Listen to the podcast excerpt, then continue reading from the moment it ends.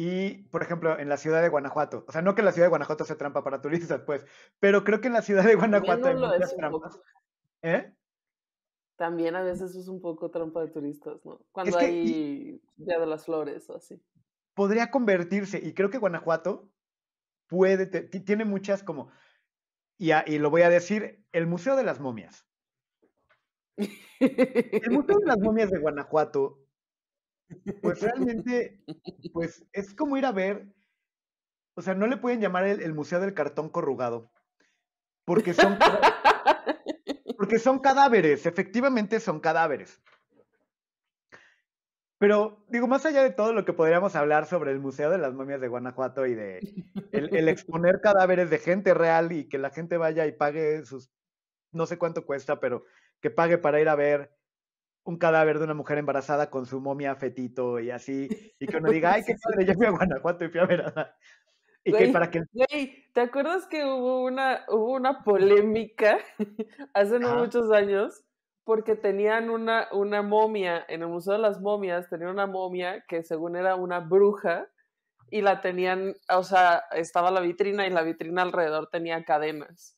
Y claro que no había ningún tipo de justificación de que, o sea, que nomás era una momia y que dijeron, esta que sea la bruja. Y le pusieron las cadenas y luego después, pues como que alguien se quejó y dijeron, no, pues esto no tiene ningún tipo de rigor y la tuvieron que desencadenar. Y eso salió en las noticias. Eso salió en las noticias, güey, así. Y yo, yo lo encontré así de verga, noticias de mi tierra, güey.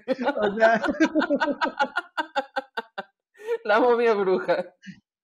Y, y, yo creo que lo hicieron también porque pues, ya como que de pronto la gente no estaba yendo mucho al museo y fue volver a poner al Museo de las Momias en el mapa. Luego hubo todo un tema porque había un, una como exposición itinerante de este mm, de momias, de, o sea, como una selección de estas momias, las llevaban así de que por el mundo y luego creo que se perdieron, güey. O sea, ya nadie supo dónde están.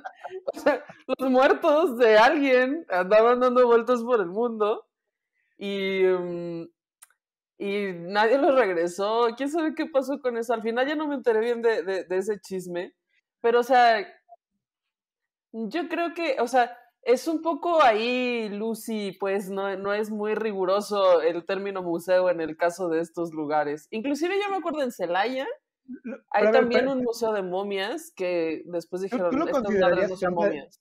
¿Lo, ¿Lo considerarías trampa de turistas? Pues un poco sí, un poco sí. Eh, Aunque no necesariamente porque te quieren vender algo, porque no te quieren vender las momias. No, por supuesto que sí. O sea, no te puedes llevar una momia a tu casa. Ah, por supuesto que puedes.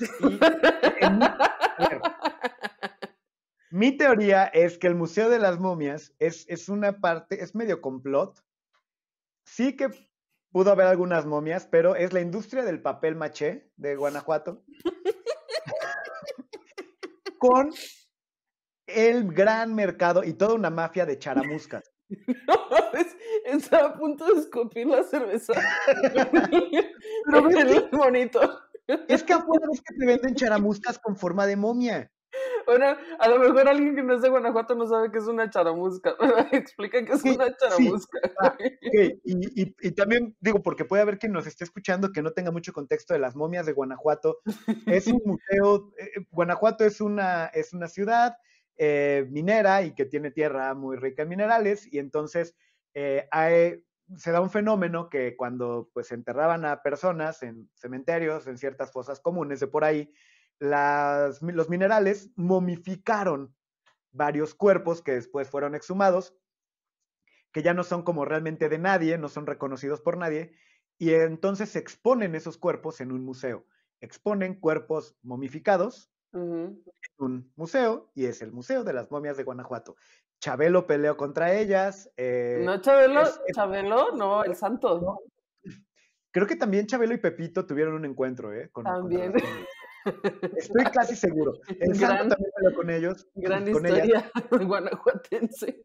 Eh, sin embargo, pues, para que lo imaginen, no es como una momia eh, de, estas que tenemos en, las caricaturas como de papel de baño, ¿sabes? O como con vendas.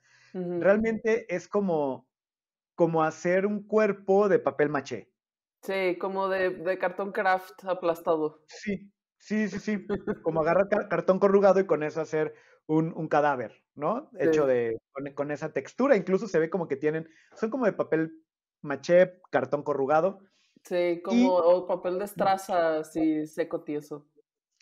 Y el tema es que en Guanajuato también hay unos dulces muy típicos que son charamuscas, que es básicamente caramelo, es, azúcar que pasan por un proceso de caramelización, que la van estirando.